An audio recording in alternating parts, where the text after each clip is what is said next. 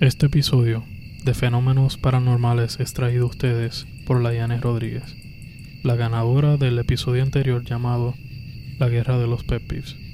Con ustedes, historias paranormales, interpretado por John y Ángel.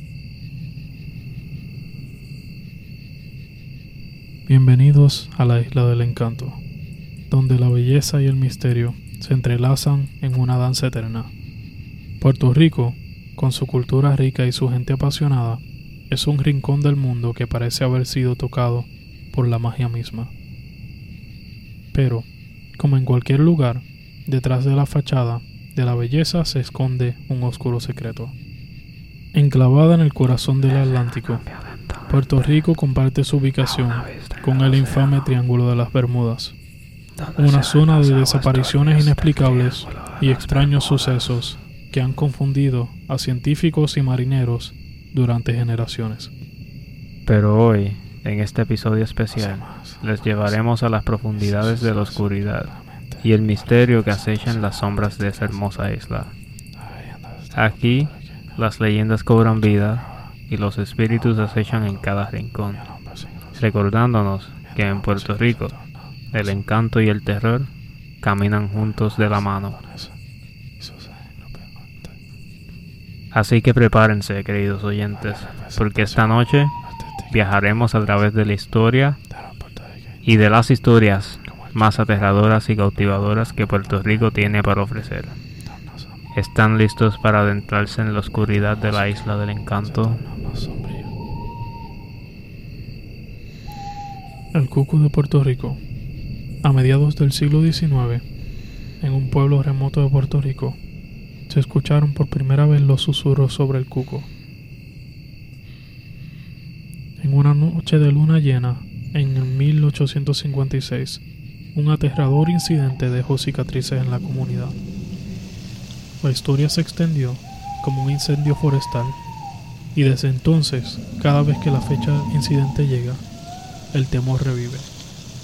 El cuco, se decía, vivía en una casona abandonada en el pueblo y en la oscuridad de la noche acechaba a los niños desobedientes, causando escalofríos que trascendieron generaciones. La sirena de la bahía de San Juan, año 1905. En las aguas tranquilas de la bahía de San Juan, una leyenda que se remonta a principios del siglo XX, sigue viva en nuestra memoria. El 17 de agosto de 1905, un grupo de pescadores partió en sus botes hacia la bahía en busca de una pesca abundante. Mientras navegaban en aguas serenas, escucharon una melodía encantadora que parecía surgir de las profundidades del océano. La voz era de una sirena, la cual conocían como la sirena de la bahía San Juan, la cual los atrajo y pronto estaban completamente hipnotizados por su canto. Los marineros perdieron el control de sus botes se dirigieron hacia las aguas más profundas de la bahía y cuando finalmente se dieron cuenta de su situación, ya era demasiado tarde. La sirena reveló su verdadera forma con colmillos afilados y garras mortales. Los pescadores intentaron escapar, pero uno por uno fueron arrastrados hacia las profundidades del océano, condenados a un destino incierto. La leyenda de la sirena de la bahía de San Juan sirve como una advertencia constante de que el mar oculta secretos, muy oscuros y peligrosos que acechan en las profundidades, esperando atrapar a aquellos que son atraídos por su belleza y misterio. La Llorona Boricua.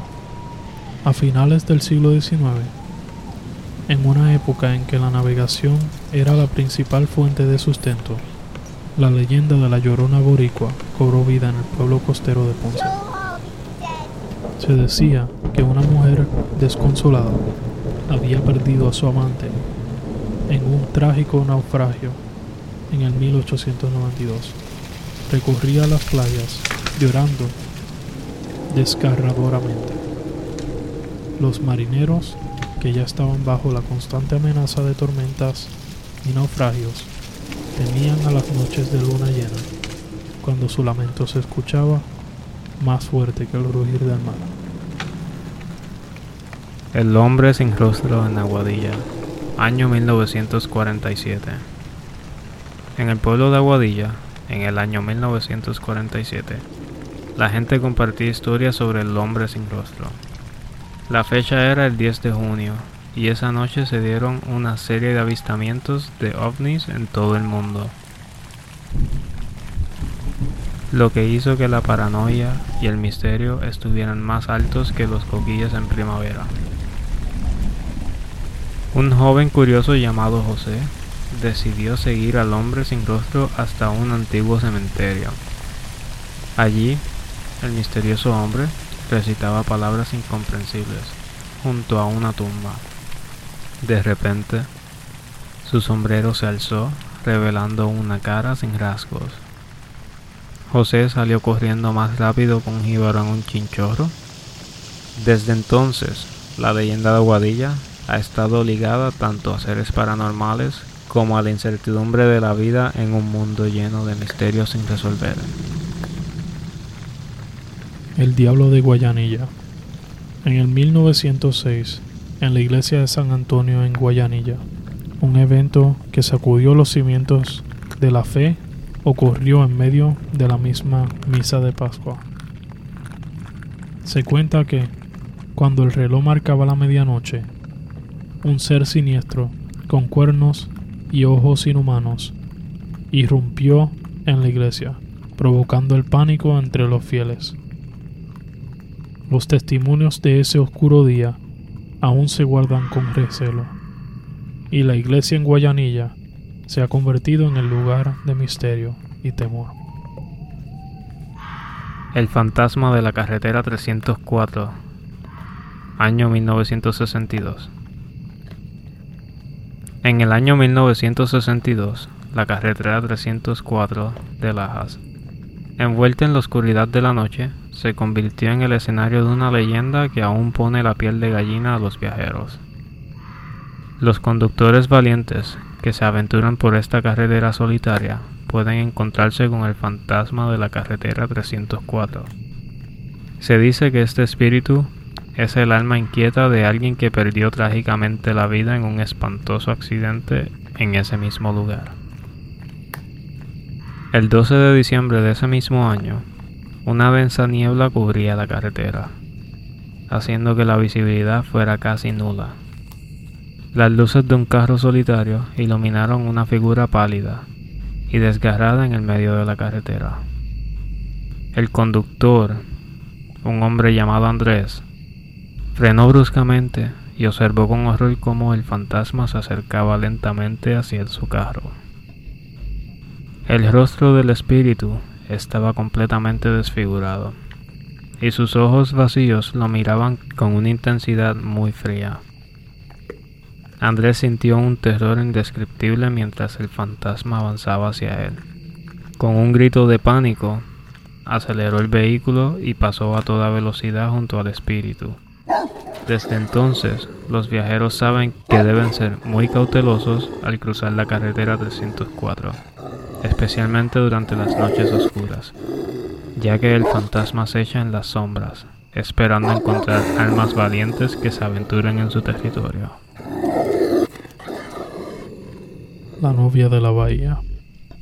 En el 1910, en la bahía de Vieques, en la noche del 17 de agosto del 1910 se celebraba una boda que prometía ser un cuento de hadas. La novia, vestida de blanco, radiante, caminaba hacia el altar con una sonrisa de esperanza en su rostro. Pero lo que comenzó como un día de alegría y promesa se convirtió en una tragedia espeluznante. Mientras los votos de amor eterno resonaban en la brisa marina. Un viento siniestro se alzó, y las aguas tumultuosas de la bahía se agitaron con furia. La novia, en un giro cruel del destino, se precipitó al agua y desapareció en las profundidades oscuras. Desde entonces, se dice que su espíritu atormentado vaga por la bahía en busca de su amado. Las noches de luna llena revelan luces misteriosas sobre el agua, como destellos de su vestido empapado. Y sus lamentos fantasmales se entremezclan con el susurro del viento, recordando la tragedia que ha mantenido viva la leyenda durante más de un siglo. La Dama de Blanco, año 1973. En la bella ciudad costera de Arecibo, en el 1973, había una historia que daba yuyos a todos. La noche del 22 de marzo, una niebla densa cubría la costa mientras Juan, un conductor valiente, volvía a casa. En medio de la neblina, vio una figura vestida de blanco en el borde de la carretera. Y justo ese día caía el aniversario de un terremoto que sacudió la isla en el 1918, dejando huellas imborrables. Juan, un hombre humilde con un gran corazón, trató de recoger a la mujer misteriosa, quien se montó en el asiento trasero. Después de un rato, Juan se volteó para hablar con ella, pero la dama de blanco se había volatizado dejando solo su vestido blanco en ese asiento. Esa noche, con el viento aullando y el temblor de la tierra, los habitantes de Arecibo murmuraban que habían visto el regreso de una víctima del terremoto en busca de consuelo eterno. El Vejigante. A principios del siglo XX, en las calles de Ponce durante el carnaval del 1921, la leyenda del Vejigante cobró vida de manera asombrosa. Durante la celebración, un hombre enmascarado con una vejiga de cerdo inflada se unió a la procesión, pero su apariencia iba más allá de lo grotesco. La piel de su rostro estaba marcada por sombras siniestras y sus ojos parecían reflejar la oscuridad de la misma noche. A medida que avanzaba por las calles, su risa retorcida y su mirada penetrante enviaban escalofríos por la columna vertebral de los niños traviesos. Su presencia parecía estar poseída por una fuerza maligna que desafiaba la alegría festiva del carnaval, dejando una impresión duradera en la comunidad. Desde entonces, el carnaval se convirtió en un evento aún más misterioso y lleno de intriga, mientras el recuerdo de aquel vejigante sombrío persistía en las pesadillas de todos. Extraterrestres de Lajas, año 1980. En el rinconcito de Lajas. En 1980, el cielo se iluminó con luces misteriosas que dejaban a los lugareños boquiabiertos. La fecha del 25 de noviembre de 1980 coincidió con uno de los avistamientos más intensos de ovnis en la región. Una familia afirmó haber tenido un encuentro cercano con seres altos y de piel plateada en su propia casa. Estos seres compartieron mensajes de paz y unión entre los humanos. Desde ese día, Laja se convirtió en un lugar notorio para aquellos que buscan entender los misterios del cosmos y la posibilidad de que no estamos solos en el universo. Las historias sobre extraterrestres siguen fluyendo como el río grande de Loíza manteniendo al pueblo en un constante estado de intriga y temor. El jinete sin cabeza de Loíza. En la década del 1930, en el tranquilo pueblo de Loíza, los lugareños comenzaron a reportar encuentros con un jinete sin cabeza. especialmente en las noches de luna llena. La historia cuenta que este espíritu atormentado es el alma de un jinete que murió en un violento enfrentamiento en las montañas de Loiza. Su figura espectral emerge de las sombras, una oscuridad sin rostro en la noche. El eco de cascos invisibles resuena en la distancia, acompañado su presencia inquietamente. Aquellos que cruzaban en su camino sentían una malevolencia que helaba la sangre y una sensación de que algo ancestral y perverso los observaba desde el más allá. El chupacabra en Utuado, año 1995. En el hermoso pueblo de Utuado, en el 1995, corrió el chisme de un asunto escalofriante que puso los pelos de punta. Un granjero llamado Ramón vivía en una casa en lo alto de las montañas con su familia. En la víspera del 15 de septiembre, día de la independencia de México, Ramón se topó con algo aterrador. Sus cabras estaban masacradas.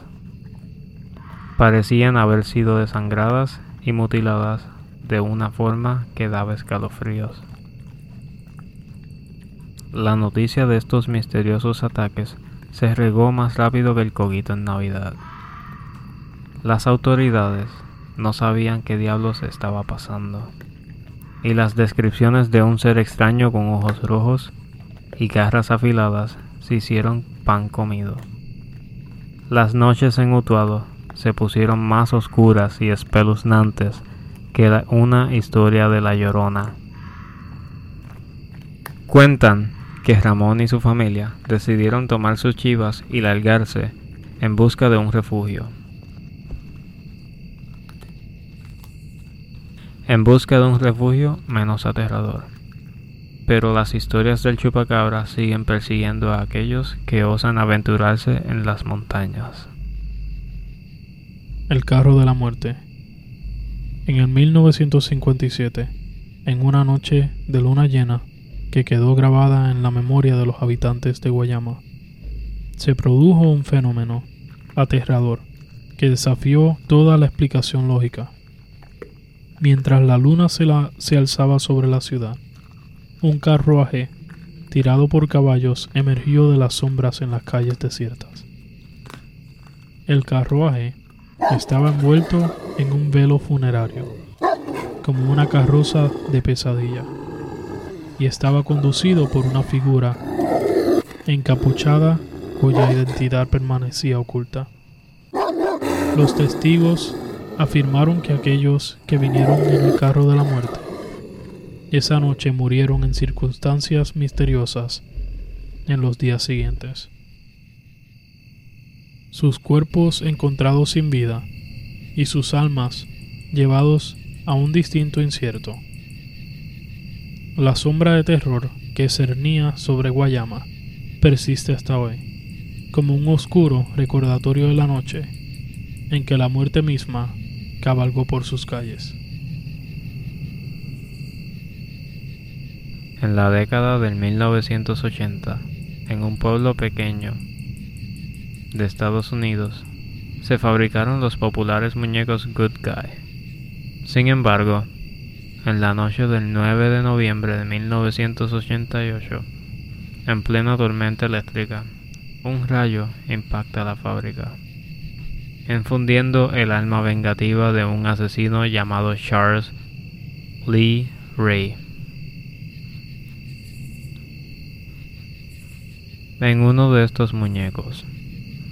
Desde entonces, Chucky ha llevado a cabo una serie de horribles asesinatos mientras busca desesperadamente un ritual para transferir su espíritu a un cuerpo humano. Nadie en la tranquila ciudad pudo olvidar el espeluznante invierno de 1988.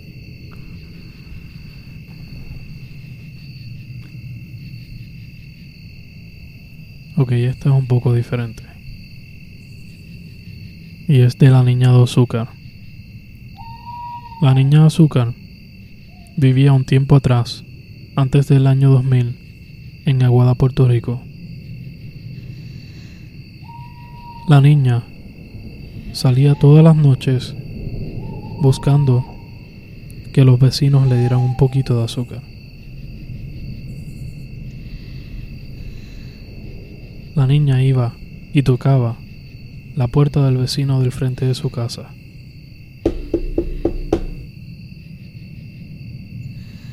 Y cuando el vecino abría la puerta, la niña decía, ¿me puedes dar un poquito de azúcar? El vecino le contestaba, sí, claro, voy a buscar el azúcar, solo quédate aquí y yo vengo rapidito. El vecino ponía el azúcar en una pequeña taza y la traía a la puerta donde iba a estar la niña de azúcar esperando. El vecino salía y miraba y decía, ¿Dónde está esta niña? ¿Para dónde fue esta niña? Miraba fuera de su casa y no veía nada. Solamente miraba la luna llena y escuchaba los cookies. El vecino cerraba la puerta, ponía el azúcar donde iba y se iba a acostar. Al siguiente día, la niña de azúcar volvía a buscar azúcar a la misma casa de ese vecino y le tocaba la puerta. El vecino venía caminando, decía, ¿quién será esta hora? Abría la puerta y le preguntaba, Oye, ¿regresaste? Ayer te fuiste sin el azúcar. La niña entonces le contestaba, Sí, sí, es que me, me tenía que ir. ¿Me puedes dar un poquito de azúcar? Entonces el vecino volvía a caminar para la cocina, ponía un poco de azúcar en la taza y regresaba para darle la taza con azúcar a la niña. Y cuando regresaba, abría la puerta y veía que la niña no estaba. De nuevo, miraba alrededor. Decía, esta niña se fue de nuevo. ¿Qué pasa aquí? Que esta niña se vuelve a ir por segunda vez. Entonces el vecino volvía a su cocina, ponía el azúcar donde iba y ponía la taza en los trastes. Se iba a dormir. Al tercer día, la niña de azúcar vuelve a buscar azúcar. Le toca la puerta del vecino. El vecino abre la puerta y le dice, oye, ¿qué ha pasado? Que te busqué el azúcar y, y cada vez que vengo tú no estás. Bueno, te voy a traer el azúcar ahora de nuevo. El vecino regresaba a su cocina, agarraba el azúcar que ahora había dejado encima de la mesa en la cocina y ponía el azúcar dentro de la taza, regresaba a la puerta. Cuando el vecino abría la puerta por tercera vez, se dio cuenta que la niña no estaba de nuevo. Entonces miró alrededor y decía, Oye, esta niña se sigue yendo sin el azúcar, ¿qué sucede? El vecino regresaba a su cocina y dijo, esta vez voy a dejar la taza aquí, llena de azúcar, para poder agarrarla rápido. Y voy a dejar la puerta abierta para poder traerla y se la traigo el azúcar rápido antes de que se vaya. Se fue a dormir. El vecino el próximo día pensaba durante el día, ok, ya tengo el azúcar ahí listo para cuando venga la niña a pedir azúcar, si es que viene. En la noche, de nuevo a las 10 de la noche, la niña toca la puerta. Y el vecino piensa, ah, ahí está la niña. Le voy a llevar el azúcar. Agarra la taza de azúcar, Cuando va a la puerta, abre la puerta y ve que no hay nada. Mira alrededor y dice, ¿quién habrá sido? Yo pensé que estaba la niña, pero no hay nadie aquí. Cierra la puerta y dice, bueno, entonces vuelvo a dejar la taza en la cocina, llena de azúcar, ya lista, por si acaso viene la nena esta mañana. El vecino vuelve a caminar a la cocina, deja la taza ahí, se va a dormir. El tercer día, la niña vuelve a tocar la puerta a las 10 de la noche.